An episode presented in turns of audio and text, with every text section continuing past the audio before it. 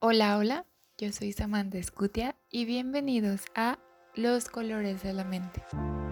Este podcast está hecho para adentrarnos más en nuestra mente y comprender diversos aspectos de ella, conocer más sobre el mundo de afuera y cómo se relaciona con nosotros, además de entender sobre la diversidad de la vida.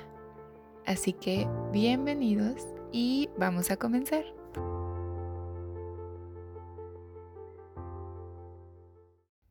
Hola a todas las personas que me escuchan, bienvenidos a un capítulo más de Los colores de la mente. Llegó un capítulo que estuve esperando muchísimo hablar, porque es uno de los temas que me encanta platicar, se los he dicho en creo que casi todos los episodios, y que como el título lo dice, estaré hablando sobre el tema de autismo o trastorno del espectro autista. El color que elegí para este episodio es el azul, que también es el representante de este trastorno. Pero hay un, toda una metáfora atrás de por qué se eligió el color para representar el autismo. Para empezar, el color azul en general es un color que tiene un gran efecto en nuestra mente porque sentimos calma, sentimos serenidad cuando lo vemos. Es un color que nos lleva a la introspección, o sea, voltearnos a ver a nosotros mismos. Y nos da tranquilidad, nos da paz, entendimiento, inteligencia Incluso ayuda a regular nuestra respiración cuando andamos muy agitados o, muy preocupados. Pero pues la parte negativa o el extremo de esto es que cuando es muy oscuro puede percibirse como muy controlador, muy rígido, también está relacionado a la melancolía o a la tristeza. Y bueno, a partir de esto el color azul se ha transformado en un símbolo del autismo porque de alguna forma representa lo que se vive o viven las personas y familias cerca de alguien con autismo. Y aquí va la metáfora. Dice, hay veces que el azul es brillante como el mar en un día de verano y otras veces ese azul oscurece y se disipa como un mar en tempestad. Me gusta mucho esta metáfora porque creo que es muy acertado, porque hay días en que sí son muy buenos los cambios, los pequeños avances que se van teniendo son increíbles. Pero también hay días que son de crisis, de frustración, días en donde la familia puede dudar, el niño o la persona puede sentirse presionado, o sea, pasa de todo. Y quiero darles a conocer no solamente la parte teórica, por así decirlo, sino también hablarles desde la experiencia que yo he tenido trabajando con niños y adolescentes con esta condición. ¿Y por qué digo condición y no discapacidad? Porque incluso en el episodio anterior no hablé de este tema. Porque el autismo en sí es más bien un trastorno que comprende todo un espectro, como los colores que van teniendo muchas tonalidades, haciendo referencia a las habilidades, al grado o al nivel que es ahorita como se divide. Antes, en el DSM, que es un manual de diagnóstico, el autismo estaba dentro de los trastornos generalizados del desarrollo, junto con otros como el Asperger, el síndrome de Red, pero cuando se actualizó este manual se conjuntó todo a ser solamente trastornos del espectro autista. Y ya se va dividiendo por niveles dependiendo qué tanta ayuda requieran, o sea, son tres niveles. A mí en lo personal, mm, Creo que a veces dividirlo así puede hacer que quede como bastante corto las características que puede tener una persona con autismo. Pero pues yo no soy la que escribe esos manuales. Lo que sí es que hablar de, este espectro es encontrar que cada persona con este trastorno va a ser completamente diferente. Van a tener aspectos en común, sí, que son parte de, pero la cosa está en que cada uno es muy diferente. Y es justamente el por qué se le dice espectro. Y sí, o sea, si lo pensamos un poco, pues cada persona es diferente. Pero, por ejemplo, pasa mucho que encasillamos en tipos de personalidades a, no sé, el síndrome de Down, ¿no? Que si son muy amorosos, muy extrovertidos, que aunque no todos, en su mayoría sí. Pero catalogar a los chicos con autismo, donde siempre cumplen tal o cual característica, es más complicado. Pero al mismo tiempo creo que es lo más bonito porque nunca dejas de conocer el autismo. Incluso aunque tú conozcas a una persona o a varias o tengas un hijo con autismo, no conocerás a, todas las personas. Y eso es lo que termina sorprendiendo. Por ejemplo, o sea, hemos visto películas, series que ahorita están muy de moda y que pueden tener características muy acercadas a personas que conozco o personas dentro de este espectro, pero no todo va a encajar exactamente, no todos van a hacer lo mismo. Y bueno, ya, ni les terminé de decir, pero por esta parte de ser un trastorno, también se comenzó a decir que más que una discapacidad era una condición de vida porque sí representan dificultades, especialmente en las habilidades sociales y en la comunicación, o sea, en, el interactuar, pero al mismo tiempo es una percepción distinta de la vida, que no es que sea mala o que no sea lo correcto, simplemente es diferente. Mientras nosotros, por ejemplo, podemos ver un bosque y ver el panorama completo, ellos pueden detener su atención a un árbol específico o una plantita específica notando cada detalle, cada curva del tronco, cómo se van moviendo las hojas. Sea, pueden ver esos detalles que a veces nosotros pasamos de largo. Entonces, en esta percepción pasan muchas cosas. Y algo que entra como en, en este tema, empezando ya a hablar un poquito más, es la hipersensibilidad. ¿Qué quiere decir? Cuando los sentidos se intensifican o se perciben a su máxima potencia. Puede haber hiper o hipo, que es lo contrario, o sea, cuando no se percibe. A lo mejor pueden probar cierto alimento y no, no sentir el sabor. Pero la mayoría tienen hipersensibilidad.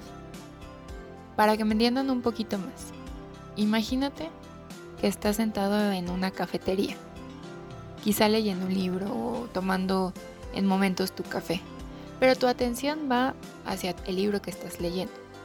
De repente dejas el libro en la mesa y tu atención la diriges hacia la persona que está atendiendo. Este cambio de atención se dio muy fácil, ¿no?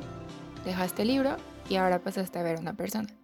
Ahora imagina que estás en ese mismo lugar tomando tu café, pero al mismo tiempo escuchas la conversación de la pareja de al lado. La mujer habla en tono muy fuerte e incluso hasta te irrita. Escuchas la máquina del café, percibes el aroma del lugar Escuchas la música que aunque puede ser en un tono bajo, retumba en cada pared. Sientes la etiqueta de tu suéter que olvidaste cortar. Todo esto lo estás percibiendo en un solo instante, al mismo tiempo todo, en la misma intensidad. ¿Cómo apagas ese switch? Algo así pasa. La percepción de los sentidos en personas con autismo está alerta a todo Mientras que nosotros podemos llegar a poner un filtro entre lo que podemos poner atención y a qué no, a las personas con autismo puede costarles muchísimo porque no, tienen ese filtro.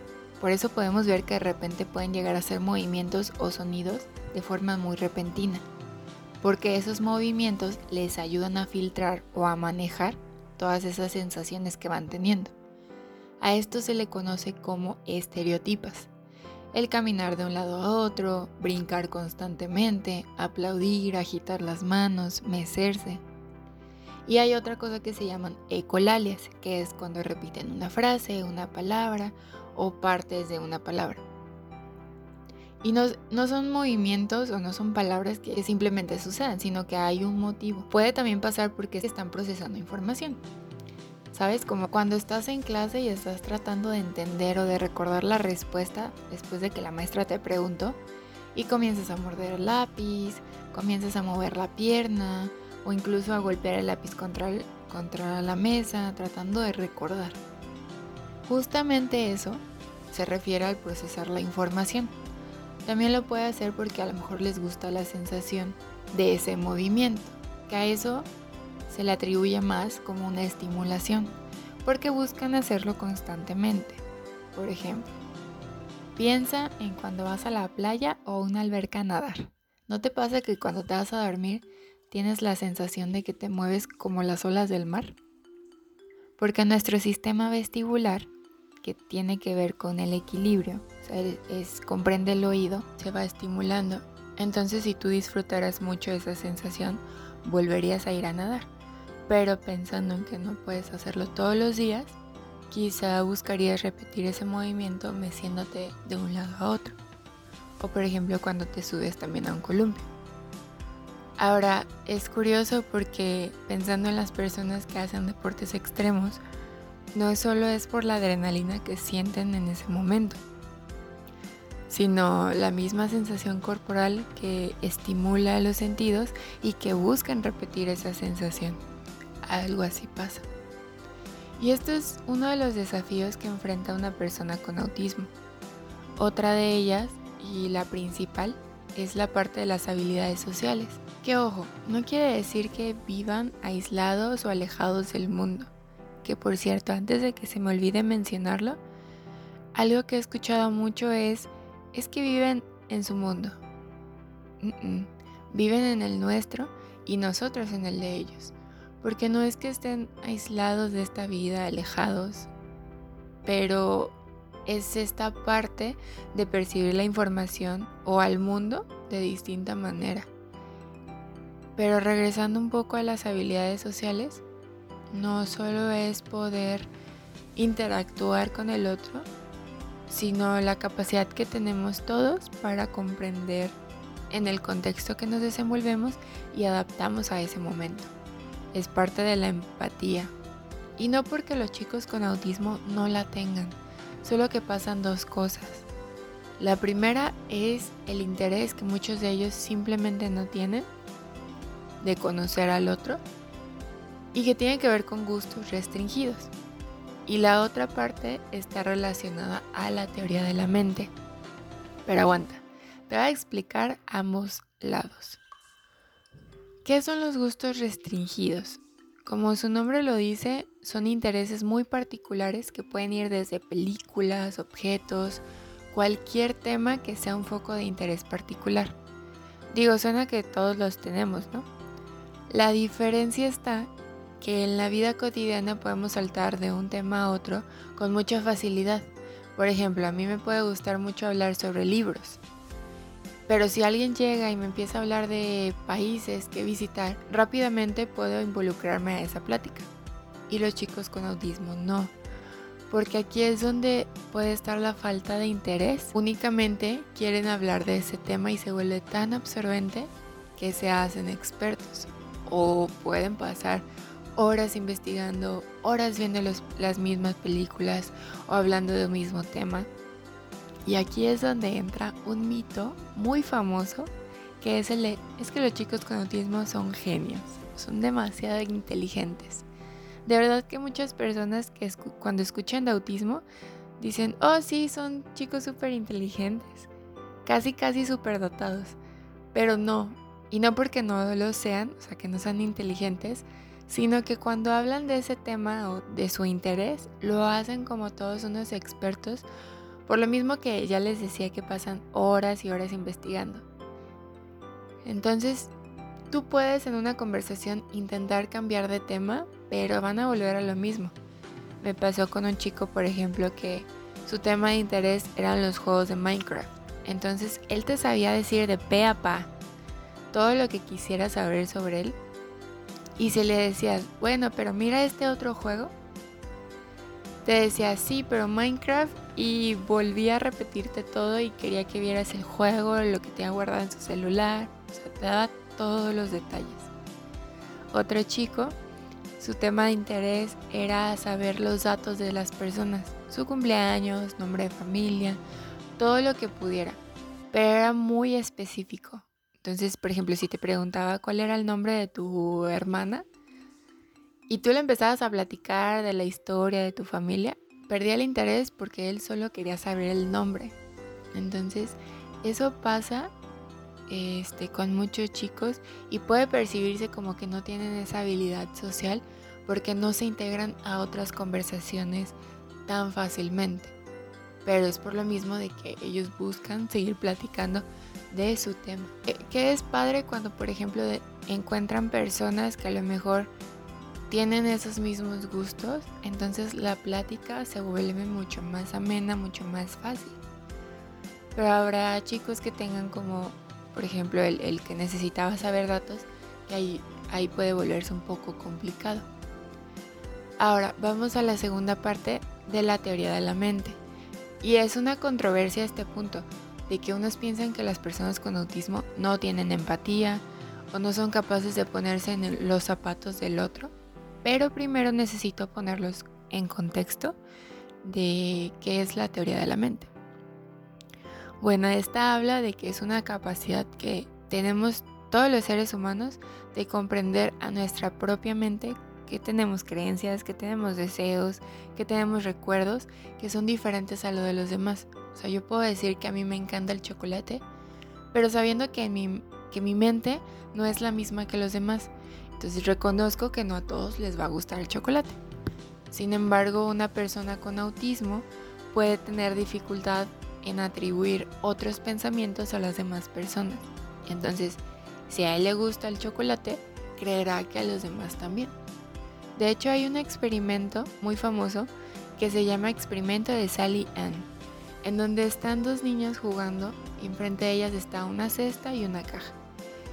Sally, la primera niña, mete una pelota en la cesta y la guarda mientras se va a jugar.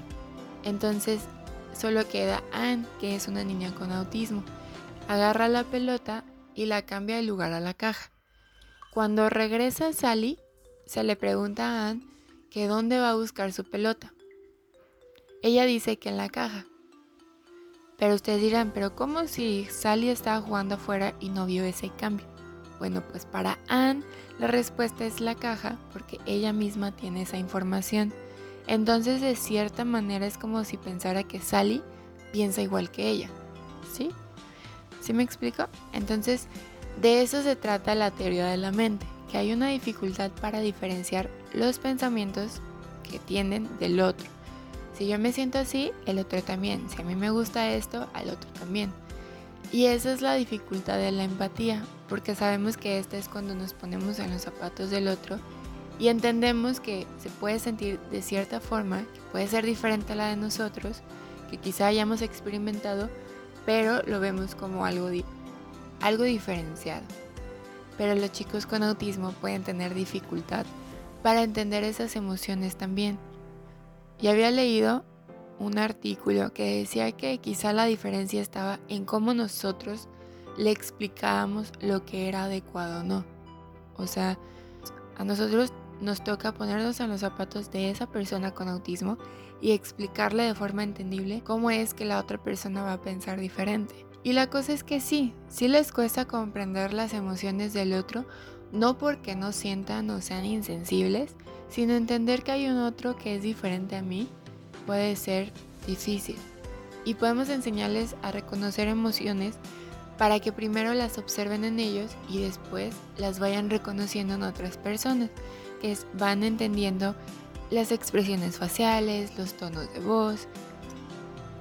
Y recuerdo que una de las primeras dudas que tuve cuando empecé a trabajar en esto era que cuál era la diferencia entre autismo y Asperger. Que bueno, el Asperger ahorita entra como uno de los niveles del trastorno, pero antes estaba diferenciado del autismo. O sea, eran, ambos eran trastornos del desarrollo, pero eran diferenciados. Ahorita los dos son parte del trastorno del espectro autista. Porque aún teniendo afectaciones similares al autismo, la cosa es que son capaces de desarrollar habilidades de forma autónoma o independiente. Entonces son los que comúnmente vemos en las series o en las películas. Pero esta pregunta me la respondió uno de los expertos de autismo que tengo la fortuna de conocer se llama Roberto Maciel, que me decía que las personas con autismo pueden llegar a aprender sobre emociones y genuinamente saber expresarlas y reconocerlas. Pero los chicos con Asperger, aun cuando les enseñemos sobre emociones, tendrán dificultad para expresarlas. Pero recalco, no es que no sientan, de verdad que son las personas más cariñosas y más cercanas porque además cambia nuestro concepto que, único de cómo nos tenemos que relacionar o demostrar cariño. Y es tan bonito cuando aprendemos esto porque, por ejemplo, uno de mis alumnos con autismo, su manera de demostrar la cercanía y el cariño que me tenía era oliendo mi cabello. Porque sí, aparte de que le gustaba hacerlo, o sea, pude haber una estimulación este, olfativa, no es como, o táctil, no es como que lo hiciera con cualquiera. y menos si no conocía a esa persona. O incluso, por ejemplo, si veía que yo estaba hablando con alguien que no le gustaba, tomaba mi mano y me llevaba a otra parte del patio. Entonces eran como, no me lo tenía que decir por medio de un lenguaje, pero se iban reconociendo estas interacciones, ¿no? La mirada también juega un punto muy importante. O sea, se va volviendo una complicidad es diferente a lo que conocemos. Entonces, son esas pequeñas cosas que te hacen dar cuenta que sienten afecto, que demuestran amor y que se mantienen cercanos.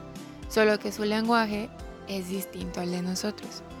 Y es curioso porque ya les decía que cuando yo inicié en prácticas con niños con autismo, había visto en clase pues que eran agresivos, que no les gustaba que los tocaran, o sea, tenías que tener mucho cuidado, mm, entre más, ¿no? Y en mi primer día yo así de que con toda la precaución del mundo, tratando de no tocarlos, nada, o sea, así, manteniéndome al margen, incluso hasta con miedo, ¿no? Pero eso se me quitó cuando me di cuenta que son las personas más amorosas y eso de no tocarlos es porque quizá algunos sean hipersensibles al tacto o se sientan incómodos. Pero hay personas que no teniendo esta condición también no les gustan los abrazos, ¿no? Pero no lo vamos señalando. Ahora esto de las conductas agresivas sí las tienen, pero hay un motivo y déjenme decirles cuál. Generalmente pueden desatarse o generarse más bien cuando hay una frustración o cuando hay una crisis, que por ejemplo les decía que se sienten bombardeados de estímulos y es cuando la reacción inmediata tiende a ser un golpe, un pellizco, una mordida incluso. Y sí, sí me ha tocado mordidas. Pero es por este sistema de reacción que a veces puede ser aprendido o no se modifica a tiempo y entonces se incrementa. Y aquí también es importante de cuando vamos conociendo, anticiparnos a esas conductas, porque de verdad siempre van dando inicio de cuando ya están siendo rebasados por algo, o sea, cuando van a llegar a ese punto de frustración, siempre hay avisos antes. Entonces, también pues yo cuando me tocó esa mordida, pues yo no era muy experta, no porque ahorita lo sea, pero no, no sabía mucho de, de esto. Y pues también, o sea, pude haberlo prevenido, pero ya, ya había llegado a un punto de frustración. Y les voy a dar dos ejemplos. Un, chico que lo que una un chico que conocía, una de las cosas que más le molestaba era que alguien hiciera shh por la misma hipersensibilidad. Entonces en el momento que él oía esto, reaccionaba enojándose o cuando era más intenso, pues soltaba un golpe. Había veces en que ya sus compañeros también sabían y lo hacían a propósito por molestarlo y pues ahí lo hacía él como defensa. Pero con maestros y así pues pasaba mucho. Y aquí es importante señalar algo porque es encontrar, porque creo que se tiene que trabajar encontrando una estrategia, porque no vamos a ir por la vida evitando que alguien haga shh. Entonces es encontrar maneras que él pueda aprender para regularse o permanecer tranquilo mientras está el sonido, adaptando y regulando esa sensibilidad. Bueno, llegó un punto en el que lo trabajé tanto con él que le llegaba a molestar, pero únicamente cuando iba dirigido a él como regaño, o sea, cuando ya era directamente de que tú silencio, ¿no? en clase. Pero antes de eso sí llegó a presentarse pues muchas conductas. El otro ejemplo es cuando los chicos aprenden que, no sé, soltando una mordida, mm, no van a trabajar. Porque entonces la maestra se va a quitar o lo va a regañar y en ese momento pues va a evitarle el trabajo. Entonces se va aprendiendo y también lo van utilizando como una estrategia. O sea, ahí sí van aprendiendo qué pueden utilizar y qué no. Como uno también, ¿no? Se va haciendo mañoso. Y cuando es frustración, por ejemplo, es cuando ellos pueden intentar realizar un, ejercicio, pero lo intentan y lo intentan y no pueden y nadie los ayuda, entonces llegan a ese punto de frustrarse y una manera de sacarlo pues es por el medio del golpe o de incluso lastimarse a ellos mismos. Porque volvemos, o sea, no es es una respuesta que aprenden, no una estrategia que tienen para sacarlo, o sea, no conocen nada más más que la mordida más que el golpe. Pero el punto es encontrar maneras que son más adaptables. Pensemos como las personas que cuando se enojan, en lugar de sacar su coraje con alguien, hacen ejercicio o hacen box, le pegan a un saco, por decir. Pero es eso, no es que sean agresivos por naturaleza. Hace muchos años incluso eh, se les hacía lobotomía para quitar una parte del cerebro que según esto nos hace agresivos. Pero ya está más que demostrado que esto no funciona, al contrario, delimita mucho ciertas funciones. Entonces es enfocarnos en regular las conductas y dar estrategias o ayudarlos a que se puedan calmar en ese momento. O de ayudarlos al punto de que no lleguen a esa frustración, ¿no? Y bueno, hablando de mitos, otro de estos es que se cree que no hay contacto visual, que no son capaces de ver a los ojos.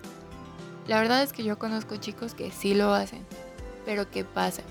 Que puede resultar incómodo, les puede dar mucha ansiedad a algunos y a otros pues no les puede interesar, porque al final también es una forma de comunicación. Pero va, o sea, hay personas que no tienen autismo y les incomoda las miradas sostenidas. Piensa tú si te sientes cómodo cuando alguien se te queda viendo fijamente. Obviamente después de unos segundos apartas la mirada pero pues lo vas haciendo como más útil. Es ir trabajando también con los aspectos de la comunicación, pero la cosa es que sí son capaces de hacerlo. Y bueno, les dije que iba a estar largo el episodio, pero es que hay tanto de qué hablar y yo me emociono demasiado. De verdad que he estado trabajando en centros, en escuelas, en casas, trabajando con muchos modelos dentro de las posibles terapias que hay pero desde que empecé en este ámbito me sigo sorprendiendo cada día de estos niños, de estos adolescentes, de adultos. El espectro es tan amplio que surgen tantas posibilidades. Por esto incluso no se ha encontrado una causa específica, o sea, se dice que es multifactorial. Pero es, es todo un mundo, es, es tan extenso. Uno no termina de aprender algo cuando descubres algo más. Y, y eso es lo más bonito, lo más padre además de ver los cambios que, van teniendo, que a veces cuando no conocemos quizá no lo observamos tanto o podemos juzgar de, desde lejos, pero cuando te acercas y conoces un cambio tan pequeño como aprender a sostener un lápiz, es un avance gigante. Y las personas con autismo no son diferentes a nosotros, son parte de todo. A veces queremos que ellos o cualquier otro chico con discapacidad o con trastorno, hagan todo lo posible por mejorar, pero el cambio también está en nosotros. pedimos que sean más cercanos cuando nosotros somos más lejanos. Alguna vez escuché que el autismo representa las carencias que estamos teniendo los seres humanos en esta sociedad. O sea, personas distantes emocionalmente, enfocados en tecnologías, pensamientos concretos, cerrados, inflexibles pero creo que más bien es una transformación hacia nuevas maneras de percibir nuestra vida. Como les dije en un principio, es una percepción distinta de ver el mundo. ¿Y cómo tú puedes incluir a alguien con autismo? Sencillo, empatía, paciencia. Piensa que necesita ayuda para interaccionar, entonces tú puedes acercarte. Piensa que en ocasiones su pensamiento va a ser más concreto, entonces transmite un mensaje claro y que no sea confuso. Piensa que las conductas o dificultades que presenta no son dirigidas a ti o a alguien específico, siempre hay un motivo. Y sobre todo, no son lo que no pueden hacer, sino lo que sí son capaces. Y conozco chicos extraordinarios para pintar, chicos con habilidades matemáticas, personas con una comprensión enorme de, la vida, con un razonamiento tan increíble. hay mucha variedad de chicos y que de verdad llegan a sorprender todas esas habilidades que para nosotros no pueden ser importantes, pero para ellos sí. Y nos abre un montón también nuestra mente. Y quiero cerrar este episodio con algo que escribí hace mucho, que dice, es curioso cómo nosotros vivimos preocupados por un futuro totalmente incierto y angustiante, mientras que ellos se dejan llevar por el ahora, por lo que les envuelve en ese instante, la música que los cautiva, perdiéndose en su melodía, mas no en sus pensamientos. Las texturas de aquello que roza su mano y no en lo que pudieran desear tener. Porque ellos no anhelan, ellos viven y están más conectados que cualquiera de nosotros en un mundo que te pide desconexión. Entonces, bueno, espero hayan llegado hasta el final conmigo y que lo hayan disfrutado. No olviden suscribirse tanto en Spotify como en YouTube para que cada lunes les llegue el nuevo episodio. También seguirme en Instagram de los colores de la mente, donde subo más cositas, frases que complementan el tema. Y si tienen más dudas sobre este o alguno de los temas que ya he hablado, escríbanme también. De verdad que les digo, estos temas yo les doy una probadita, pero realmente uno no termina de conocer hasta que no, no lo vive, no lo experimenta en, en carne propia. Porque yo puedo hablar desde lo que yo vivo y a lo mejor otras personas podrán decir cosas diferentes o cosas que complementen, ¿no? Pero es parte de irnos involucrando en no solamente en nuestra pequeña burbuja, sino las cosas que están allá afuera y que son parte también de la vida. Entonces, nos estaremos viendo la siguiente semana con el siguiente episodio de Los colores de la mente. Bye.